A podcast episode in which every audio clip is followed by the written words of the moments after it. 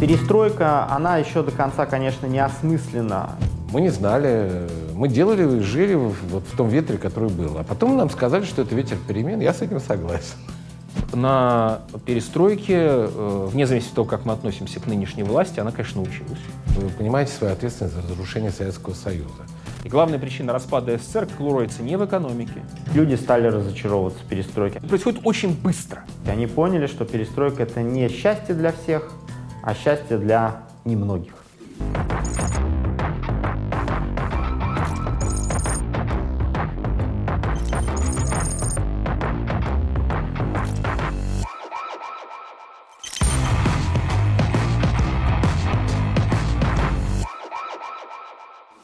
Соловьев Сергей Михайлович, старший научный сотрудник Института российской истории Академии наук, а, главный специалист Российского государственного архива социальной и политической истории, ведущий научный сотрудник факультета политологии МГУ. Меня зовут э, Диманов Александр Анатольевич. Я учитель истории э, школы 2107 города Москвы, кандидат исторических наук, политолог. Александр Любимов.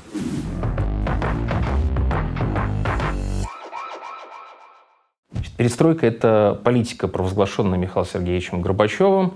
Впервые слово это стало употребляться еще до, еще при Юрии Владимировиче Андропове, но программным оно стало именно при Горбачеве. Это 85 год. В марте 1985 года, после смерти предыдущего лидера э, Черненко, его избирают э, на пленуме генеральным секретарем ЦК КПСС. И постепенно этот, этот человек как раз и формирует вот эту повестку, то, что чуть позже, не сразу, а, будет обозначено как перестройка. Вообще в его а, вот, выступлениях на пленумах начинает звучать такая фраза, что пора нам, товарищи, друзья, перестраивается.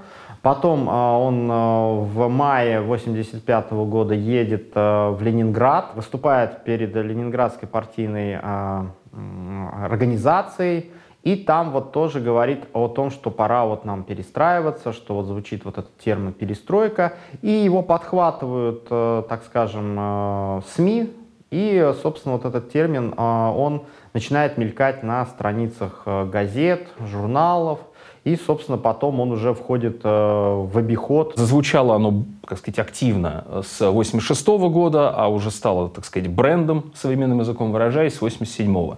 Что касается причин перестройки, это вопрос на самом деле дискуссионный. И здесь существуют, я бы сказал, полярные точки зрения, выскажу свою. Прежде всего, ну, то, что является общепонятным, то, что Советский Союз в этот момент вступил в полосу стагнации.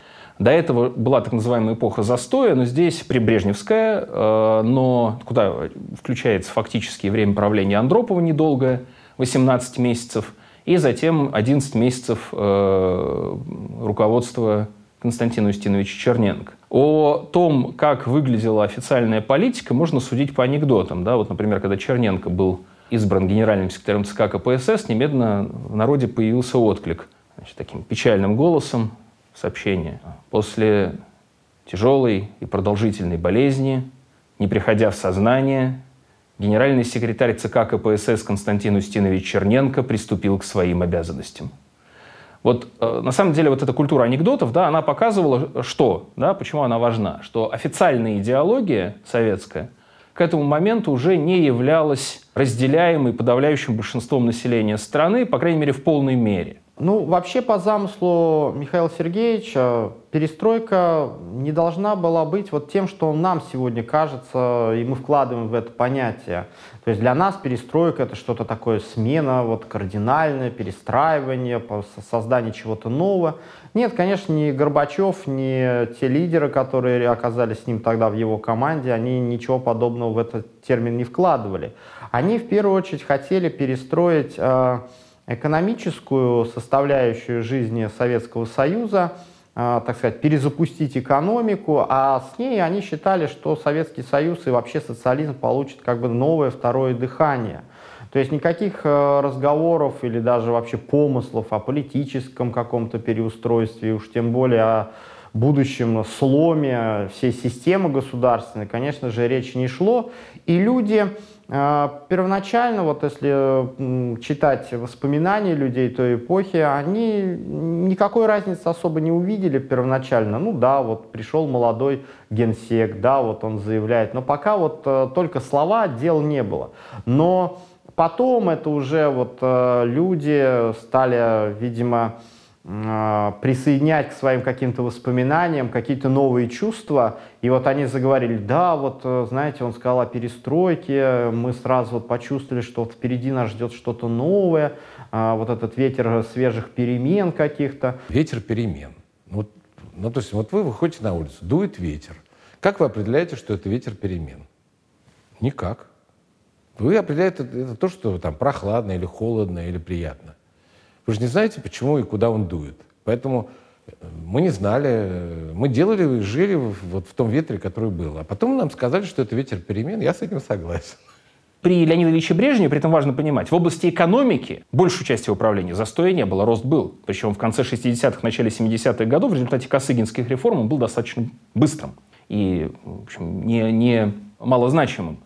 В области внешней политики тоже застоя не было. 70-е годы разрядка, да, и только самый конец 70-х, начало 80-х годов Афганистан и резкое обострение холодной войны. После этого периода разрядки, когда, в начале которого Советский Союз достиг паритета по э, атомным ракетам, с, по атомному вооружению с э, Соединенными Штатами Америки и НАТО. А вот в области идеологии, да, застой, безусловно. В области внутренней политики, да, застой.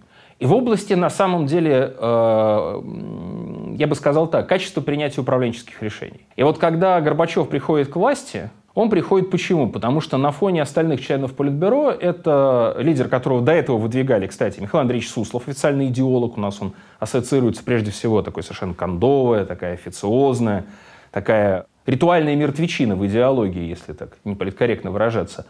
А, тем не менее, и Суслов, и Юрий Владимирович Андропов, как председатель КГБ и затем секретарь ЦК, после, секретарь ЦК по идеологии, кстати, после смерти Суслова, э, они продвигают Горбачева. Но в целом это очень мужественный шаг, который совершило руководство страны, э, избрав Горбачева, дав, дать, дав ему возможность ввести в Политбюро новые силы, Легачев, Яковлев, там, э, Рыжков и так далее. Потому что Горбачев на фоне многих остальных членов Политбюро просто живой человек. Он похож на человека, который вот как-то так энергичен, да, который э, сказать, не, не, не так ритуален, да, который разделяет, в общем, вроде бы те ценности, которые в области реформирования считал важным э, Андропов. И Андропов, собственно, пытается начать эту процедуру реформирования, ну, каким образом? Административными вещами. С чем запомнилось э, руководство Андропова? Коррупционными делами, причем на достаточно высоком уровне, то есть там дело было заведено, в частности, против, ну, знаменитое хлопковое дело началось, да, э, узбекское дело против э, руководства Узбекистана во главе с э, Рашидовым в связи с злоупотреблениями, в связи с постоянными нарушениями, как тогда говорили, социалистической законности, там подземные тюрьмы, там убийства и так далее, не говоря уже о коррупции банальной. И коррупционное дело было заведено против заместителя председателя Верховного Совета СССР Георгадзе, тоже весьма крупная фигура. И это не единичные случаи. Хотя системно эта борьба с коррупцией все-таки не стала. Затем это э, патрули милиции дружинников, которые вылавливали в рабочее время посещающих бани, магазины, кинотеатры и другие общественные места. Но одними административными методами изменить принципиально ситуацию было затруднительно. Потому что конец 70-х, начало 80-х — это еще экономическая стагнация начинается. Это не значит, что рост совсем исчез, но рост минимальный. Да? И особенно э, минимален рост в сфере высоких технологий. И здесь отставание увеличивается. Здесь есть такой нюанс, для меня он достаточно красноречивый. В начале 80-х годов Николай Иванович Рыжкову, который впоследствии станет при Горбачеве председателем Совета министров и членом Политбюро, э, как человеку близкому к экономике, он много лет занимался Уралмашем, был директором Уралмаша, одного из крупнейших советских предприятий вообще, затем, собственно, по линии этой и делал карьеру. Так вот, Николаю Ивановичу Рыжкову поручено организовать пленум ЦК по научно-техническому прогрессу в связи с отставанием в области значит, вот этих самых высоких технологий, в области НТР, научно-технической революции. И этот пленум готовится два года. Перестройку принято делить на несколько этапов, три классических этапа, то есть это вот с 85 -го года по, получается, зиму 87 -го года, с, 80, с зимы 87 -го года по, э, соответственно, конец 80, 89 -го года и, собственно, последний период, это вот 90-е, 91 года. И э, принято вот, э, давать им такие ассоциативные названия. Первая ее часть да, — это политика ускорения. Затем это так называемое новое мышление в внешней политике, которое подразумевало постепенный выход, а затем фактически капитуляцию в холодной войне. Ну, конечно, так это не называлось, да, но к чему это привело, это я уже немножко вперед забегаю. А так, да, это новое мышление в смысле осознания ценности цивилизации, необходимости всеобщего разоружения и так далее. Это в области внешней политики.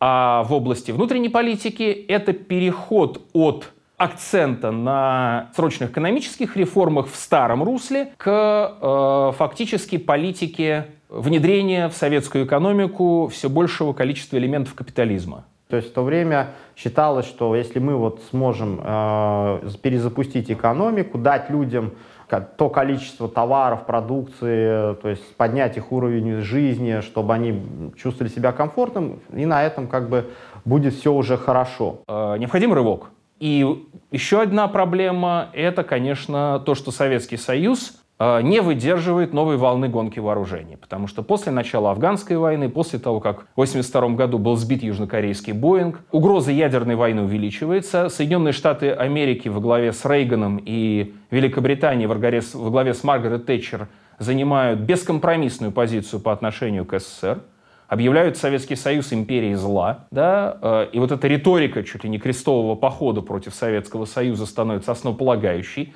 в руководстве стран НАТО, прежде всего вот этих двух стран. Причем одним из главных вдохновителей, даже главным здесь был не Рейган, а именно Тэтчер.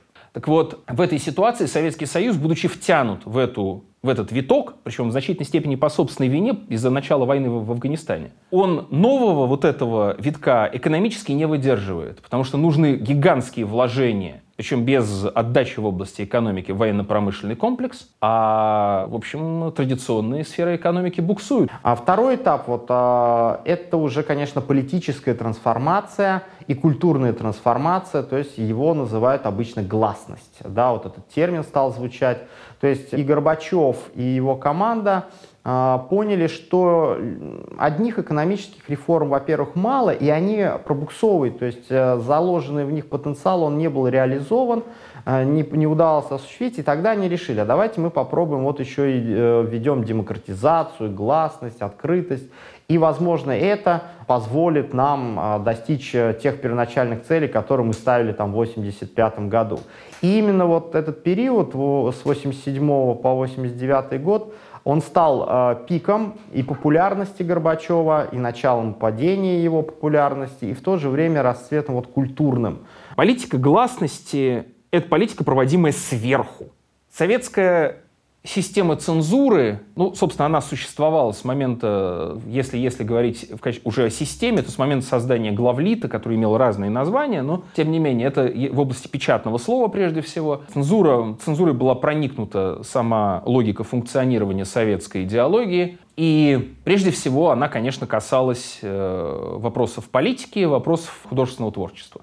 При этом надо сказать, что она никогда не была железобетонной. Даже в сталинские времена были ходы для того, чтобы обойти элементы цензуры. Сама генеральная линия в области цензуры партийная, ну, есть даже было такое выражение, да, колебаться вместе с генеральной линией, да, она менялась. Опять-таки, даже в сталинские годы. То есть вот она никогда не была вот таким единым монолитом, да, без единой трещинки и так далее.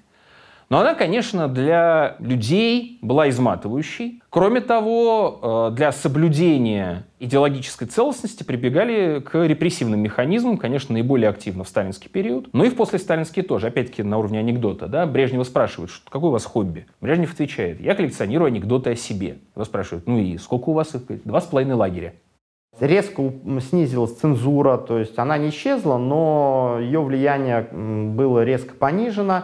Людям разрешили говорить о тех вещах, которые раньше, возможно, было только обсуждать где-то на кухне. Сейчас это вошло в общий политический дискурс. А цензура отменяется потому, что Горбачев выбирает этот путь для борьбы с консервативной частью партии в процессе конкуренции с этой консервативной частью, которую, как мы все знаем, возглавил с определенного момента Егор Кузьмич Легачев, изначально партнер Горбачева в момент прихода к власти по политике перестройки, автор идеи антиалкогольной кампании. Происходит практически единомоментно смена главных редакторов ведущих журналов.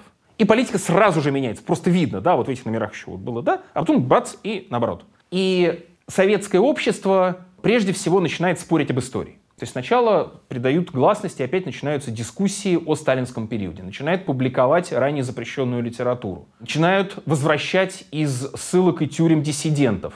Но это несколько позже, это не сразу. Например, в начале Горбачевского правления репрессии против оставшихся диссидентов были достаточно жесткие. И, собственно, например, Анатолий Марченко умирает в тюрьме да, в, в, при Горбачеве уже, ну, в результате серии голодовок. Если режим поначалу, это во многих воспоминаниях присутствует, сидевших в этот момент диссидентов, да, гайки на уровне режима были закручены сначала. Начинают публиковаться художественные произведения, ранее запрещенные. Сначала в журналах, потом и книжными изданиями, там «Доктор Живаго», там полное издание «Мастера Маргариты», ну, собственно, Булгаков тогда становится одним из самых модных авторов. Солженицын опять э, начинает публиковаться, ну, чуть-чуть позже и так далее. Варлам Тихонович Шаламов начинает публиковаться, первая публикация в 87 году в прибалтийских журналах, а уже в 89-м выходит первая книжка.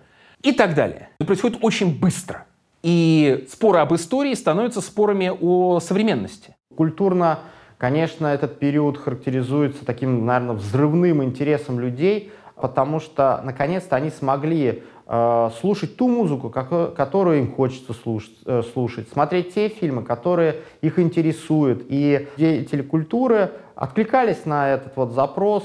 Появились такие фильмы, как «Маленькая Вера», да, который открыл совсем э, неизвестную страницу, так сказать, для советского человека, связанную с интимной жизнью людей. Это фильм «Асса», чуть позже «Игла», который, конечно, прославил Виктора Цоя и его группу кино. Это появление русского рока, то есть, э, соответственно, это Наутилус Помпилиус, а, э, другие авторы, которые в то время просто ну, захлестнули советское общество, и люди вот жадно пожирали, можно сказать, эту культуру и чувствовали, что это то, что, чего им не хватало.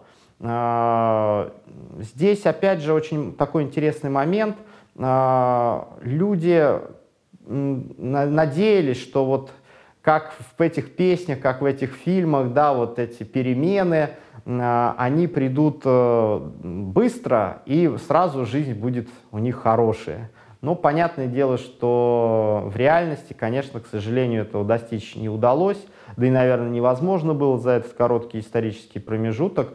Поэтому со временем уже и в культуре начинает более такая радикальная повестка звучать, и люди уже через э, телевидение, вот тогда появляется программа «Взгляд», например, начинают критиковать советскую власть, партийные органы, и в том числе даже самого Михаила Сергеевича. То есть популярность его начинает снижаться, и мы видим это вот в э, той культурной повестке, которая в то время была.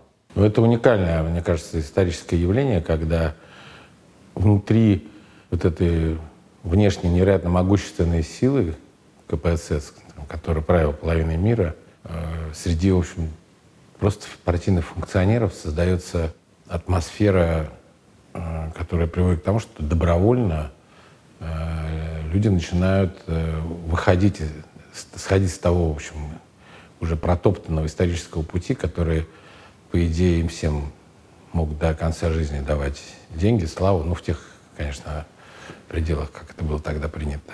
Что касается альтернативных СМИ, то есть он программа «Взгляд», да, вот самая известная программа. Если в области э, журналистики это «Огонек» Виталия Коротича, то в области журналистики телевизионной это «Взгляд», где созвездие, значит, соответственно, молодых авторов, э, молодых журналистов, которые, многие из которых, кстати, до сих пор занимают руководящие посты в, нашем, э, в нашей медиасфере. Там один Эрнст, да, чего стоит, и не только он. Это взаимные процессы. Вы совершаете много бессмысленных порой поступков, чем занималась молодежная редакция. Э, но иногда они давали плоды. Там была программа «Мир молодежь» э, до нас. Абсолютно революционная была программа «12 этаж», которую вел на тот момент главный редактор этой редакции, там, мой, собственно, учитель Эдик Сагалаев. А, вот. Была замечательная программа «Это вы можете» про технологии, техника, такой Володя Соловьев вел. То есть были, вообще молодежная редакция, она была такой для того времени очень мощной в плане... Э, конечно, по, по политике меня это все не устраивало, я был более радикальный, но я понимал, что на телевидении все-таки какая-то там жизнь на Марсе есть. И они все время что-то предлагали. А в, с другой стороны, в госаппарате сложился, наверное, уже такое стойкое ощущение, что надо что-то менять. Что непонятно, но надо менять. Это, это линию, которую вел Горбачев Михаил Сергеевич. И постепенно она обретала много сторонников. Конечно, это разрешение сверху, это отмашка сверху. Там в определенных границах, там что-то там все-таки запрещалось, но в целом это разрешение сверху. И это тоже способ борьбы вот этой э, части советской номенклатуры с другой частью, которая не хотела таких темпов, которая считала, что э, затрагивать основы советской идеологии не стоит. Но цензура существовала, э, формальный механизм цензуры существует в том, что вы, э, такой был понятие эфирная папка. Это список сюжетов, там, гостей, Э, вы подаете ее определенному человеку, который находится на гостелерадио, и он подписывает. Но постепенно, с годами, поскольку решения были все сложные, э, тонкие, я повторюсь, вот зрело вот это ощущение, зрело ощущение того, что страна находится в тупике, и нужно искать какие-то выходы, в том числе э, давая возможность людям больше высказываться на телевидении, то сам цензор, ну, это такой формальный был подписание, решалось все звонками, встречами, руководство редакции, руководство Гостелерадио, э, соответствующие руководители ЦК КПСС, отделов, там, управления, я не знаю, там всего вот этого, секретари ЦК по идеологии, в том числе это Яковлев Александр Николаевич.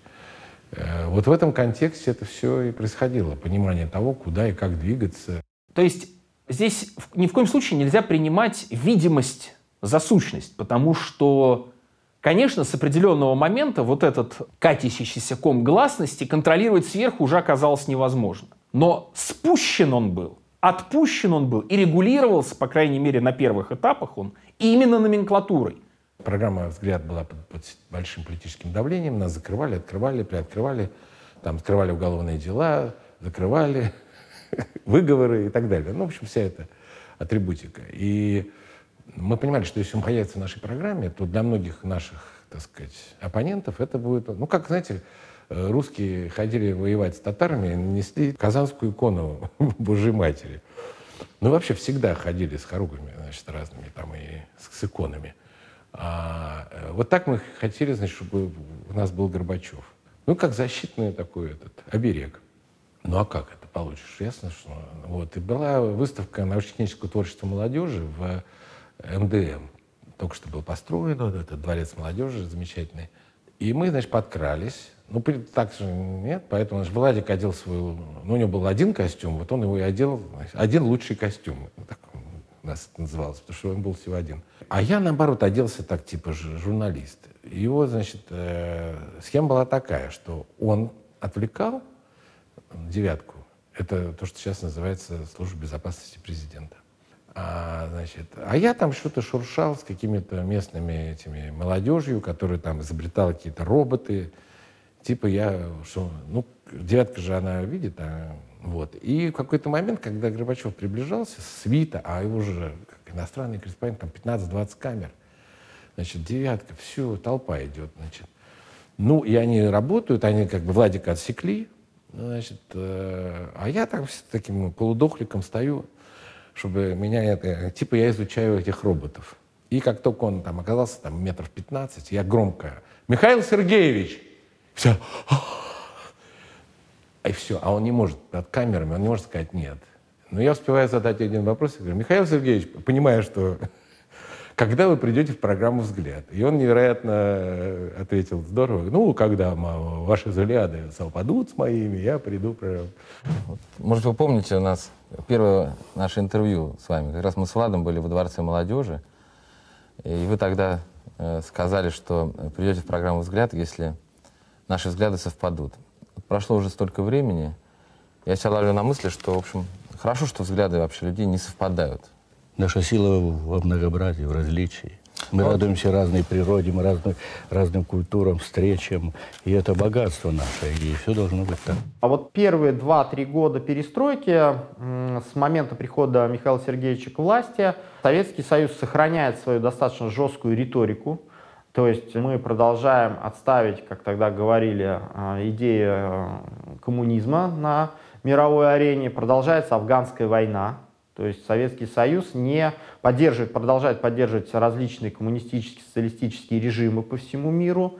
Однако а, вот 87 год становится в этом плане рубежным, да, а, несмотря на то, что встречи между э, Горбачевым и тогдашним президентом США Рональдом Рейганом, они проходили в 85-86 году, но они носили больше такой декларативный характер, то есть э, там не принимались какие-то важные геополитические документы.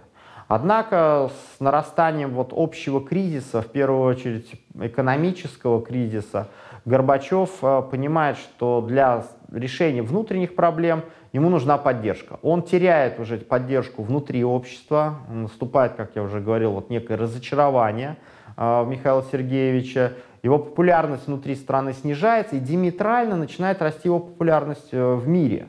Это вот такой интересный момент – а, на Западе за эти несколько лет поняли, что Михаил Сергеевич это совсем другой лидер, не те, к которым они привыкли в советское время, что, как э, Маргарет Тэтчер, э, премьер-министр Великобритании, сказал а, в обращении к президенту США, что это тот человек, с которым можно вести дела. Ну, наверное, мы понимаем, в каком контексте это было сказано. А, и прорыв вот э, происходит как раз начиная с 1987 года, э, когда э, Горбачев и Рейган, а чуть позже уже с 1989 года это новый президент Джордж Буш-старший, они начинают договариваться о реальном завершении холодной войны, о реальном снижении вот этого противостояния и э, разоружении, э, в первую очередь ядерном. Но здесь нужно сказать, что, конечно, Советский Союз здесь шел на большие уступки, нежели чем э, наши партнеры. То есть, например, по договору о сокращении средних и малых ракет ядерных в Европе мы сокращали порядка в более, ну, практически в два раза э, больше ракет, нежели чем США. Да? То есть это явно была уступка, но за это Горбачев был очень популярным. А, ему в 90-м году премию мира Нобелевскую вручили, а, что было неоднозначно воспринято в Советском Союзе. Вот. И э, он получил определенные какие-то экономические преференции, то есть стали даваться кредиты. Но нужно понимать, что эти деньги, они достаточно быстро проедались страной, а отдавать уже было нечем. То есть э, они не, не бросались на решение экономических как бы, э, проблем переустройства, реформирования, они бросались вот, э, ну, просто накормить страну. Да, и, естественно, проедались и не приносили того эффекта, который, наверное, закладывал в них, когда Михаил Сергеевич и его правительство брали эти кредиты и шли на уступки. Уступки, причем серьезные, геополитические. Чем ближе мы подходим к развалу Советского Союза, к концу перестройки, это все возрастало. Ну, яркий пример — это вот э, такое событие, как прилет э, в Москву немецкого, германского вот, гражданина Матиаса Руста в 1987 году, в мае. Он на легкомоторном самолете Cessna неожиданно для всех э, вот, приземлился на Красной площади. Там откуда? Он из этого. Он... Ja, från Helsinki, någon så. А? Från Helsinki, Он Хельсинки? А границу? Мы стоим, курим, значит, э, на восьмом этаже. Выходной день курим э, на Пятницкой 25, где вот мы работали. И видим, что садится самолет на Красную площадь. И мы говорим, слушай, ну это... А там в гостинице России, ныне уже не существующий, проходил форум что-то за мир, и он был очень такой радикальный. Это был, был ветер перемен, то что приехали какие-то там такие волосатые хиппи, какие-то такие женщины в коротких юбках, которые борются против ядерного оружия в Великобритании, такие импозантные. Вот. То есть так все было как-то нарядно тоже был ветер перемен. И для нас вообще этот самолет это как бы часть вот э, интертейнмента или как это шоу-биза вокруг этого мероприятия. И наша цель была, э, Олежек говорит, давай ты, я за тебя подежурю в вещании на Швецию, а ты, ну, языки близкие, значит, э, пойди там, запиши этого. Мы, типа, сделаем новость. А в выходные дни новость Э, цензура проходит более быстро, потому что один старший редактор, который подписывает. Ну и что, мы запозырили эту новость надежде заработать 3 рубля. Потому что новость стоит 3 рубля. А он пошел, потому что если бы он взял интервью, это 7 рублей. А 7 рублей на двоих, это уже по 3,5, в принципе, не зря провели день. э, выходной на работе. Значит, он пошел, но там уже КГБ, его не подпустили, поэтому мы только 3 рубля заработали. А тут, значит, а мировое сообщество, вот, СССР признал посадку самолета, нас вызывают в руководство гостелерадио. Я вот, конечно, Аксенов был такой руководитель. Вот в глазах его было, конечно, наверное, вот это понимание, что Советский Союз рухнет не от э, американского империализма, а от идиотов. Был, конечно, а, шок. А, шок, в первую очередь, у военно-политического руководства не только Советского Союза, но и всего советского блока социалистического, потому что ну как это так, да, вот сверхдержава, которая обладает там войсками ПВО, да, современным ракетным вооружением, и тут вот происходит такой нонсенс. Ну, потом, конечно, стало ясно, что просто не, никто не решился отдать приказ о сбитии этого самолета, и э, Русту удалось совершить, э, казалось бы, невозможное. Всего лишь за три года до этого, э, к сожалению, был сбит вот над Дальним Востоком а, корейский Боинг, что тоже вызвало волну недовольства и протест в отношении Советского Союза. А здесь вот, видимо, побоялись этого, да и Горбачева не было в то время а, в Москве, и принимать окончательное решение по приказу было, собственно, некому, никто не решился брать эту ответственность. И социалистические страны, входившие стран э, вот, в блок ОВД, они э, под, ну, ясно поняли, что в Советском Союзе что-то вот не так, что такое раньше вообще невозможно было, что Советский дал бы Союз жесткий ответ на такую, можно сказать, провокацию. А раз ответа не последовал, значит, что-то там у них поменялось, значит, они уже вот стали более мягкотелыми. И в итоге это приведет к тому, что в 90-м году сначала распадется ЦЕФ, Совет экономической взаимопомощи, ну и как э, итог всего это распадется блок ОВД, Организации Варшавского договора, и а, собственно, в мире не останется э, вот этой блоковой системы, то есть останется только НАТО, которая существует по сию пору. И вот мы сейчас находимся в ситуации, которая напрямую вытекает из капитуляции Советского Союза в холодной войне, потому что Михаил Сергеевич Горбачев решил, что советская пропаганда, направленная против Запада, это все вранье. Понимаете, советская пропаганда относительно того, как живется в СССР, была враньем. А вот по отношению к Западу она, в общем, большей частью говорила правду. Но Михаил Сергеевич Горбачев искренне поверил, что вот если массы против войны, они на самом деле контролируют правящие элиты, на них влияют, да ерунда. И в итоге Советский Союз ушел из своей сферы влияния, никак не обеспечив нейтралитет. При том, что по целому ряду э, свидетельств, в том числе из рассекреченных на Западе источников, руководство Германии Западной Германии было готово в обмен на присоединение ГДР выйти из НАТО. Никаких гарантий сдокументированных не было. А это привело в том числе к той трагической ситуации, в которой э, Европа, да и мир находится сейчас. Но с другой стороны, конечно, мир стал более спокойным, потому что спала напряженность, то есть холодная война завершилась. Причем э, в Советском Союзе считали, что они завершили холодную войну, а в Америке считали, что они победили в холодной войне. То есть вот восприятие одного и того же события, а, завершение его было совершенно разным а, в политических и общественных кругах наших стран. Конечно, это завершение, опять же, вывод советских войск э, из Афганистана, завершение этой, вот этой длительной афганской войны, которая была таким кровоточащим, кровоточащей раной на теле Советского Союза. Это, несомненно, большой успех, но опять же, как это было осуществлено, люди, конечно, на Западе, вот это в первую очередь воспринимали, это крайне позитивно, популярность Горбачева была очень большой, она сохранялась все эти годы. Но советские люди считали, что Горбачев во многом страну как бы сдал, да, вот сдал позиции, то есть слишком много уступок и ничего э, взамен, как говорится, не попросил. Вот здесь вот такой вот подход сегодня бытует. Сдал Горбачев твою родину американцам, чтоб тусоваться красиво. А теперь твоя родина две войны и Крым просрала. Русских людей в Прибалтике сдала, сербов на Балканах сдала. Родина.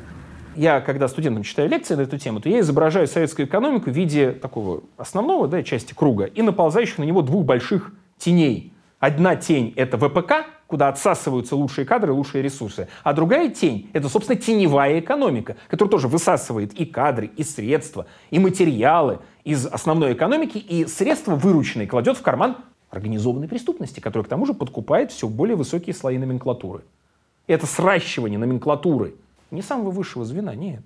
Но уже в среднем звене это хорошо присутствует. Сращивание номенклатуры с оргпреступностью – это важнейшая проблема. Синоним чего является слово «кооператор» в конце 80-х годов. Жулик, спекулянт. Кооперативы же задумывались как, ну, будет производственный кооператив, люди там будут делать что-нибудь полезное, там, не знаю, сумки, одежду шить и так далее. Что такое кооперативы?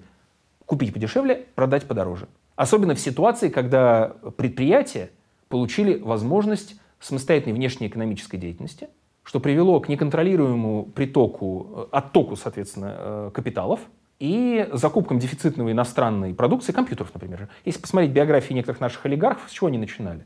По комсомольской линии в основном, которые в какой-то момент сели вот на эти внешнеэкономические связи предприятий, затем стали организовывать совместные предприятия, кооперативы, частные банки. Чем они занимались? Перекачкой средств в значительной степени государственных средств в частный карман. Можно было это спрогнозировать? Можно. Было это сделано? Нет. Это был злой умысел высшего руководства? Нет. Это было непонимание. Это привело к тому, что стали появляться э, теневые проявления этой экономики и криминал. То есть всегда, где есть деньги, там есть криминал. И как раз вот именно а, в это время появляются вот эти преступные будущие яркие группировки, которые в 90-е будут э, фактически управлять экономикой нашей страны по большей части. Появление э, вот этого понятия рэкет, ракетира, вот эти крепкие ребята, которые крышевали этих э, кооператоров за то, чтобы они могли свободно вести свою деятельность, чтобы у них проблем никаких не было.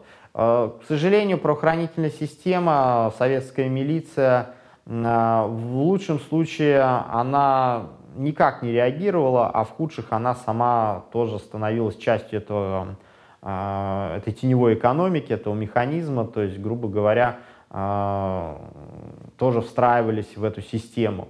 И, естественно, советские люди все это видели, понимали, это было отражено в различных там, фильмах, которые стали появляться – то есть, например, там э, фильм э, появился в 1988 году, Валентин Гафт, знаменитый советский э, актер, в нем главную роль сыграл, так назывался, да, «Воры в законе». Он показывал совсем тот другой мир, который, казалось, советским людям он не существует. А он тут вот в одночасье всплыл, и мало того, он поглотил страну, да, поглотил общество. А, и, конечно же, это во многом снизила и популярность самого Горбачева, и люди стали разочаровываться в перестройке. Они поняли, что перестройка это не счастье для всех, а счастье для немногих. Кризис экономический усилился. Это нельзя было ничего сделать? Можно. Мы можем сравнить советскую ситуацию с китайской. Часто сравнивают, и действительно.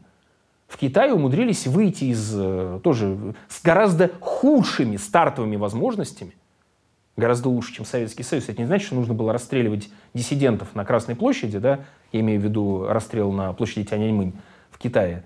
Но это означало, что какие-то варианты были. Причем в Китае учились на советском опыте, на советском опыте еще 20-х годов, в периоде НЭПа, да, и учитывали советский опыт, в том числе времен перестройки.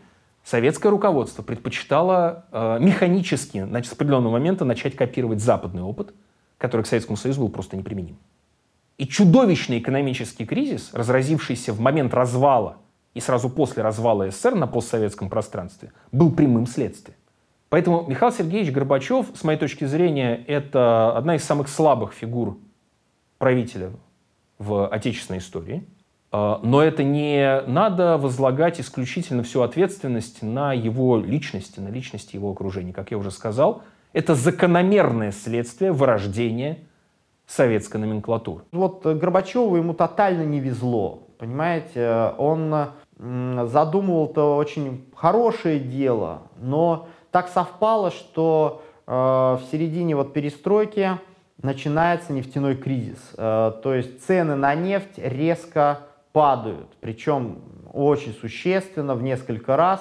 А Советский Союз уже с 70-х годов плотно сидел на пресловутой нефтяной игле, то есть, о которой сегодня тоже много говорят, а, то есть продавал свои э, энергетические ресурсы и получал стабильную, достаточно хорошую валютную выручку, что позволяло закупать за границей всем известно тоже зерно, э, другие продукты и товары, и худо-бедно обеспечивать вот население этим.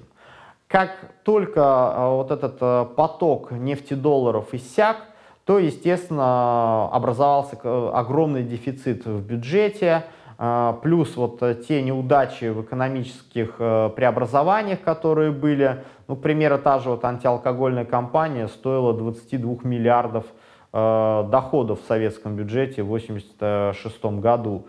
А вообще к 1987 году он достиг дефицит 50 миллиардов рублей. Это же те деньги, которые не были потрачены на людей, то есть это не построенные дороги, это не выданные зарплаты. Дефицит э, приобретал просто ужасные какие-то картины, это все видно в, хро- в кинохронике э, э, тех лет, да, вот пустые эти прилавки, ну, в лучшем случае стоящие там, я не знаю, трехлитровые банки березового сока, которые никому не нужны, э, и бесконечные вот эти очереди, да, когда что-то куда-то завезли. То есть э, и даже в Москве, в Ленинграде, в других крупных советских городах вводится карточная система. То есть вот 90-й год это пик, пик дефицита в плане э, перестройки.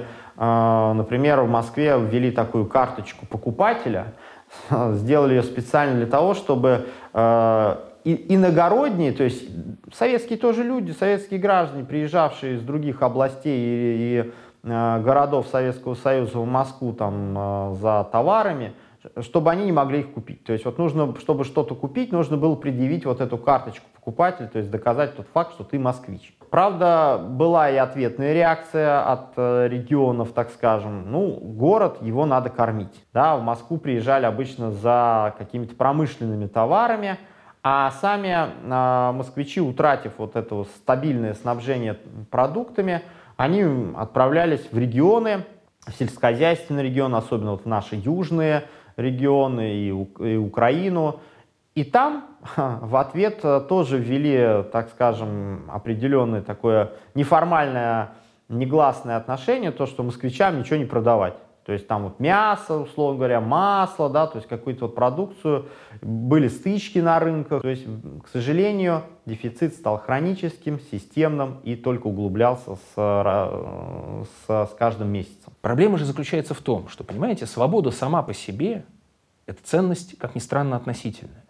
При Горбачеве действительно вот этот груз государственного контроля с общества постепенно был снят. Кстати, снят в большей степени, чем большую часть ельцинского правления, особенно после 93 года, после расстрела парламента, после вот этой генеральной репетиции гражданской войны в Москве. А, но дело в том, что выиграли в плане ну, жизни, повседневной жизни, материального достатка, уверенности в завтрашнем дне, ничтожная доля населения бывшего советского пространства во всех республиках. И опять же, еще один нюанс такой интересный – именно тогда, ведь открыли, стали открывать границы, начинается проникновение западных товаров. То есть если раньше этим занимались форцовщики, да, которые там за это могли вообще-то и в тюрьму сесть, вот, то теперь начинается создание совместных предприятий. Это стало законно, то есть это не стало чем-то преступным, и поэтому в советский, на советский рынок э, начинают проникать западные товары – а, ну, вспомним все, как на Пушкинской открыли первый Макдональдс, который уже, к сожалению, перестал работать. А вот, ну, кому-то, может, для радости. Но вот эпоха с ним ушла, конечно же. Это продукция, я не знаю, сигареты, вот, да, там вот электроника. То есть все это вот стало ввозиться, и э, заполнять советский рынок. Однозначно э, перестройка стала тем э, спусковым крючком, которое фактически сформировало наше современное российское общество, э, сугубо э, вот, построенное на рыночных отношениях, на рыночных принципах, то есть э, обнищание широкой массы, то есть большинства, э, среднего класса, конечно же, никакого не имело места быть. И э, вот этой небольшой, незначительной прослойки э, бывшей партноменклатуры э, и, так скажем, дельцов новых, да, которых мы сегодня там обычно бизнесменами, олигархами называем, то есть те люди, которые вот оказались в нужное время, в нужном месте и со с нужными связями. и смогли от бывшей социалистической собственности, да, у нас, напомню, не было частной собственности вот до перестройки в Советском Союзе, они смогли сделать ее своей собственностью. Для людей перестройка тогда ассоциировалась с чем? С конкретной экономической целью. Вот э, на э, 27-м съезде э, партии э, коммунистической было принято решение, что э, вот к 2000 году каждая советская семья э, получит по квартире отдельной. Вот понимаете, это осязаемое качество жизни. Да, то есть вот если есть у тебя квартира, да, у тебя уже вот есть тот фундамент, ты уже не бедный человек, да, и вот это обещание, но оно, увы, и до сих пор не сбылось, хотя давно уже 2000 год прошел. Что оставалось э, предметом гордости советского человека? Война, конечно же, космос и в целом высокие технологии. Победа в войне, Гагарин и советская космонавтика в целом, и, и вот, вот мирный атом. И то, что именно тут рвануло, нанесло сильнейший удар вере советского человека, власти и, то, что происходит, и тому, что происходит. Когда случился Чернобыль, э, вот 26 апреля 1986 года, это только начало перестройки. Еще нет гласности, то есть это еще тема э, по, по первому времени, никто даже не говорил, да, вот что что-то произошло, не вдаваясь в причины аварии, важно сказать в чем. Реактор изначально был нестабильный. Вот этот реактор РБМК, реактор большой мощности канальный, который стали строить с начала 70-х годов. И а, одна из причин аварии, не единственная, но одна из причин заключалась в том, что недостатки данного реактора замалчивались и секретились, в том числе от самих представителей энергетической отрасли. Там длинная цепь событий, которая, конечно, являлась совпадением, но здесь очень важно понимать, что вина за эту аварию лежит на системе, конечно же, на системе управления отраслью, где сидели люди, которые руководили этой отраслью без смены и привыкнув к отсутствию критики э, на протяжении 30-40 лет, в частности, да, министр среднего машиностроения, это эфемизм, означающий атомную отрасль, Славский, да, он занимал этот пост с 50-х годов. Он был талантливый человек, он был блестящий организатор, да, но за такое время да, э, глаз замыливается. И э, дискуссионное обсуждение проблем отрасли – которая являлась, еще раз подчеркну, одним из локомотивов да, советской экономики и важность которой подчеркивалась в идеологии, не существовало. Хотя целый ряд физиков, атомщиков предупреждали о том, что есть проблемные моменты, есть опасность и так далее. Конечно, тут огромную роль сыграли первые две недели лжи. Вот первые две недели врали. Но слухи-то распространялись. Масса людей была задействована. Да, люди звонили родственникам, говорили, вот нам не надо в Киев ехать. Ну вот не надо сейчас там, не надо вот ехать туда вообще, вот не надо. Да? А затем голоса э, заграничные, да, которые вещали на Советский Союз, «Голос Америки», «Радио Свобода», на Западе же сразу же почувствовали эту утечку радиации, она была зафиксирована, сначала в Скандинавии, затем в других странах. Они тоже об этом стали говорить, и как их не глушили, это еще один источник слухов. А власть это не принимала. Там Горбачев говорил, что мне первоначально сказали, что там пожар просто. Но он сказал, ну что, тушите, я что, вам пожарный, что ли? И только потом уже ему, так сказать, стали говорить о том, что вообще-то это радиационная катастрофа. И хотя до этого он говорит э, в своих воспоминаниях, я говорил с Александровым, это президент Академии наук СССР тогда, один из создателей чернобыльских реакторов, э, физик, ядерщик, он мне говорил, что его реакторы не взрываются. И, а, и Горбачев говорит, кому мне верить? Мне верить западной вот прессе или верить своим источникам? Конечно же, он верил своим поначалу. Но, как мы видим, увы, вот эта советская традиция, что ли, в кавычках, замалчивание, сокрытие, да, то есть вот э, закидывание под ковер. В Чернобыле было сделано действительно невозможное. То есть невозможно было по всем условиям, там, из-за радиации, из-за отсутствия технологий, из-за отсутствия опыта, построить вот этот саркофаг над реактором, да, объект укрытия, к концу того же года аварии, к концу 86 года, в декабре он был построен. Да? Это героическая история на самом деле. Причем э, внимание к ценности человеческой жизни, тоже вопреки мифологии, было. Причем было достаточно серьезное. Я имел честь быть знакомым с первым журналистом, который оказался на месте Чернобыльской аварии, который сначала туда хотел поехать в тот же день, ему было запретил это лично Александр Николаевич Яковлев, апологет гласности, сказал, хочешь поехать, партбилет на стол положишь. Через два дня он туда отправился. И э, его группа была первой группой, оказавшейся там. И они пытались и они, в общем, многое начали говорить, то, как есть на самом деле. Но паника-то уже пошла. Когда разрешили, когда Горбачев через три с лишним недели обратился к нации, это, кстати, Губарев написал в своей записке в ЦК, когда он вернулся из Чернобыля, то он отметил абсолютную пассивность местного украинского руководства. Да, блестящую работу, кстати говоря, и героическую работу пожарников, и, кстати, призывал их немедленно, не дожидаясь, когда они умрут от радиации, они получили смертельные дозы, вот люди, которые сразу оказались там, э, наградить их, и маленький нюанс к личности Горбачева. Это было обращение Горбачева. Горбачев награ... Э, подписал указы, когда они все умерли. В конце 1986 года. Конечно же, ликвидация Чернобыльской катастрофы потребовала огромных денег. То есть, вот, возможно, именно тогда, в 1986 году, этих денег-то и не хватило на осуществление тех экономических преобразований, которые, как мы помним, задумывались, да, то есть э, деньги нужны, требовались для вот э, решения этой вдруг Э, возникшие очень острые проблемы. Поэтому и Чернобыль, и другие техногенные катастрофы, они, конечно, сыграли свою, увы, негативную роль в успешности самой перестройки, в первую очередь ее экономической составляющей.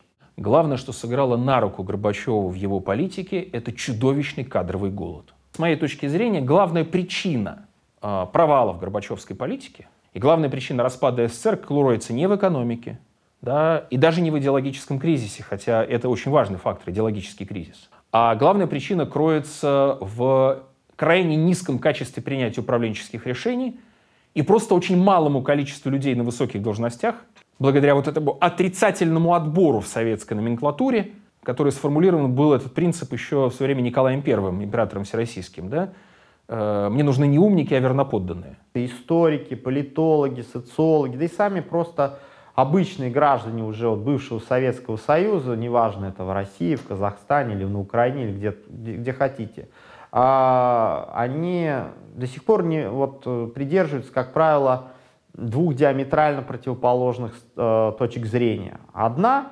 которая стала формироваться еще в ходе самой перестройки, это то, что Горбачев э, и перестройка им созданная и запущенная, она разрушил Советский Союз, это, несомненно, зло. Да? То есть это катастрофа, э, и, как мы уже помним, имели место быть основания для такой точки зрения, для такого суждения. И другая часть населения, тоже не менее значительная, она считает, что Горбачев и перестройки, перестройка, извиняюсь, они дали свободу, а, дали людям шанс на построение чего-то нового, чего-то более отвечающего их интересам, а, где они бы чувствовали себя более счастливыми. И, естественно, последующие события, 90-е годы, однозначно говорят, что этот шанс был. Но как воспользовались им, здесь уже совсем другая история. Как правило, сейчас э, в сухом остатке э, люди, ну, в таком наиболее радикальном проявлении, когда я там иногда выступаю где-то, говорят, вы понимаете свою ответственность за разрушение Советского Союза. Ну, это как банально довольно сказано, понятно, что это не имеет отношения к реальности, но вот у, у многих людей вот такое ощущение осталось, особенно те, кто почему-то там не помнят, что там было, и поэтому теперь вдруг возлюбили сильно. Наверное, опять хотят э, пить э, газированную воду из общих стаканов э, за три копейки. Ну да, и получать колбасу, иногда, если дадут? Ну, во-первых, на перестройке, вне зависимости от того, как мы относимся к нынешней власти, она, конечно, научилась. Есть две проблемы, которые очень хорошо смотреть на истории перестройки в том числе. Одна проблема – это регионального национализма, на которую советское руководство закрывало глаза и которое привело к череде войн и гражданских войн на постсоветском пространстве. Вот Нагорный Карабах продолжается. Это прямое следствие страусиной позиции советского руководства в тот период. Да? Рост национализма вообще в целом, да, это для России одна из главных опасностей, которая может быть. И в этом смысле, например, отсутствие реальной автономии регионов и попытки все контролировать из центра, это, в общем, не самый лучший опыт. И в этом смысле вот эта проблема региональная, проблема регионализма в России, она может быть оценена в том числе с учетом опыта советского опыта конца 80-х годов, и, в общем, это болевая точка современной России, помимо внешнеполитических событий очевидных. А, вторая очень важная вещь тоже вытекающая из э, советского опыта, это, конечно, э, проблема социальной справедливости. Потому что, как ни странно, советский человек, воспитанный на идеалах социальной справедливости, против чего восставал-то еще в, перестройке во время гласности? На чем свою карьеру строил Борис Николаевич Ельцин? Борьба с привилегиями. Степень социального неравенства в современной России в несколько раз выше, чем она была в 90-м уже кризисном году. Там социологи спорят во сколько раз. И вот эта проблема социального неравенства, чудовищного, и в этом смысле идеализация Советского Союза в глазах не только пожилого поколения, но и многих других, и заигрывание с этой идеализацией в области официальной идеологии, это понятная вещь. Для кого-то это не, э, не зажившие рано. То есть живые вот люди советские, которые жили э, совсем в другой стране, в другое время, и э, они видят, как они живут сейчас. Для многих это не стало, время не лучшее. Вот, они, э, так сказать, во многом э, ностальгируют по Советскому Союзу, по застою. Да, вот, ну, жили, может быть, не богато, но все было, да, вот мы как бы получали там квартиру, пусть ждали там 10, 15, 20 лет, но мы ее получали. А сейчас, да, вот, то есть такие вот рассуждения встречаются. И э, перестройка, она еще до конца, конечно, не осмыслена. Не осмыслена, но ее последствия, они были, конечно, яркими в 90-е годы, но, как э, мы видим из современных событий, как во внешней политике, так и внутри нашей страны, она еще не до конца пережита нами и э, не стала вот э, пройденным этапом. Да? То есть этот этап, который гулким эхом еще отдается в жизни а, и России, и других вот бывших, так скажем, а, республик Советского Союза. Потому что травма 90-х и 2000-х, на самом деле, годов, связанная с падением уровня жизни огромного количества людей, она продолжает жить, она продолжает существовать. Вот, когда люди не просто лишались сбережений, да, когда люди лишались полностью уверенности в завтрашнем дне, решались профессии, решались э, понимания того, как они собственную семью будут кормить завтра да, это сохраняется.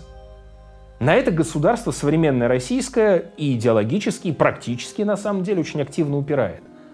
Но степень социального неравенства в современной России – это одна из самых болевых точек, которая тоже имеет все шансы рвануть в среднесрочной перспективе.